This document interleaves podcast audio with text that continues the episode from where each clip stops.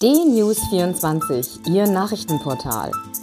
DNews24, informativ und meinungsstark. DNews24 finden Sie auch bei Facebook, Instagram, Twitter und als DNews24 TV bei YouTube. DNews24. Wir informieren, Sie entscheiden. Guten Tag, ich bin Uwe Matthias Müller und freue mich, dass wir heute wieder einige Gedanken miteinander teilen können. Die Meldung, die gestern in den Nachrichten erschien, war kurz, klein und wahrscheinlich haben sie viele Menschen gar nicht zur Kenntnis genommen. Die Bundesregierung hat gestern den Subventionsbericht beraten und verabschiedet.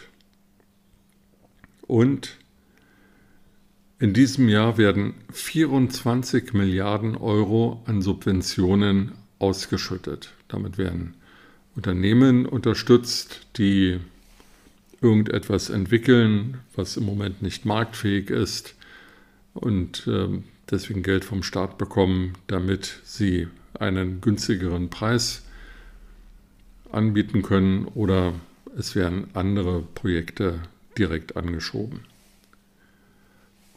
Das mag man für gut und richtig halten, man mag das für die Aufgabe des Staates halten. Es gibt auch Leute, die sagen, der Staat soll sich da raushalten und der Markt alleine bestimmt. Ich will das hier nicht entscheiden.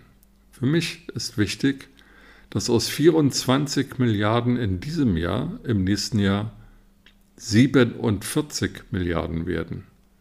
Fast eine Verdoppelung des Subventionsbetrages. Profitieren davon sollen vor allem Unternehmen, die sich um neue Energien kümmern, denn die sind teuer und oftmals nicht marktfähig. Aber auch darüber will ich nicht streiten, ob der Klimaschutz tatsächlich neue Energiemodelle erfordert oder ob nicht das Verhalten der Bürger sich ändern könnte, weniger Energie verbrauchen und mehr Energie einsparen könnte ja auch etwas sein, was hilft. Nein, mir geht es um die Frage, wie aus 24 Milliarden 47 Milliarden werden können. Natürlich gibt es überall Preissteigerungen. Man denke nur an die Hamburger Elbphilharmonie, die zehnmal, zehnmal so teuer wurde wie einst projektiert, oder den Berliner Flughafen, der dreimal so teuer wurde wie projektiert. Die Liste von verfehlter Planung und extremer Verteuerung ließe sich fortsetzen. Das Ministerium von Andi Scheuer hat einige Projekte aufgesetzt, bei denen auch die Zahlen explodieren. Aber ich will hier niemanden einzeln an den Pranger stellen, sondern die Frage vorlegen, wer soll das eigentlich bezahlen? Die Schulden, die heute aufgenommen werden, die müssen irgendwann zurückgezahlt werden oder es muss eine Währungsreform kommen. Das Vertrauen in den Staat und in die handelnden Personen, in die Politik ist eh schon erschüttert. Stichworte sind hier nicht nur die Afghanistan-Politik, sondern auch die Bekämpfung der Coronavirus-Pandemie. Es ließe sich aber auch diese Kette fortsetzen, denn die Regierungszeit von Angela Merkel, 16 Jahre, Bundeskanzlerin Merkel sind geprägt von versäumten Reformen oder mit vollen Händen ausgegebenem Geld, um irgendwelche Löcher zu stopfen. Unsere Infrastruktur ist marode, die Digitalisierung in Deutschland befindet sich auf einem erbarmenswerten Zustand. Die Folgen des demografischen Wandels werden von der Bundesregierung entweder nicht erkannt oder ignoriert. Und die selbsternannte und von der Presse hochgejubelte Klimakanzlerin gibt kleinlaut zu, dass sie eine Schülerin aus Schweden erst wachgerüttelt hätte.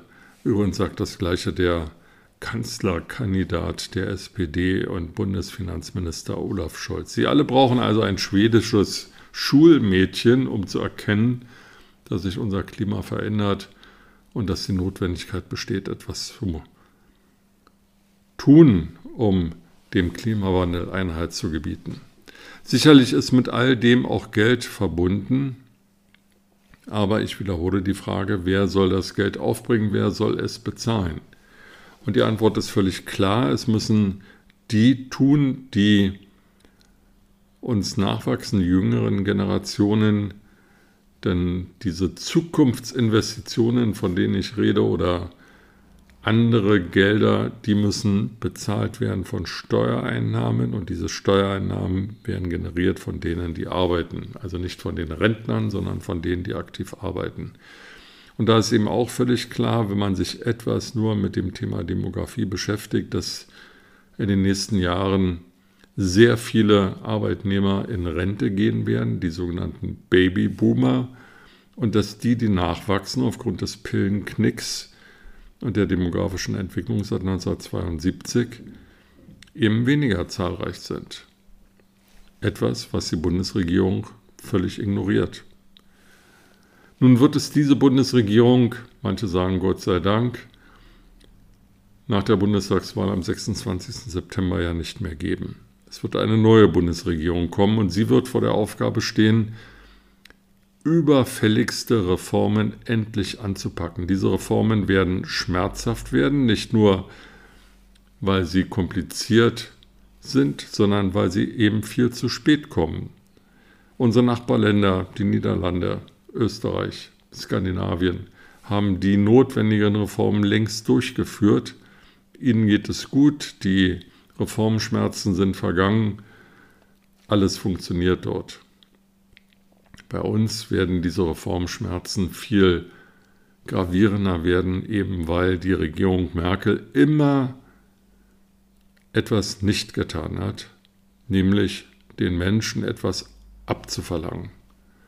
Die Regierung Merkel hat immer in die Kassen gegriffen und mit Geld die Löcher zugestopft, die entweder gerissen wurden oder die sie selbst gerissen hat.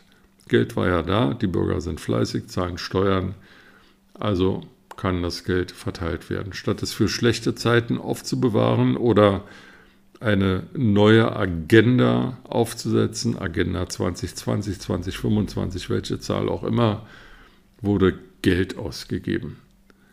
Frau Merkel ließ sich als Krisenkanzlerin feiern, und war nur eine Geldkanzlerin. Geld, unser Geld hat sie ausgegeben, um Krisen, die sie selbst verursacht hat oder die sie selbst nicht verhindert hat, zu bewältigen.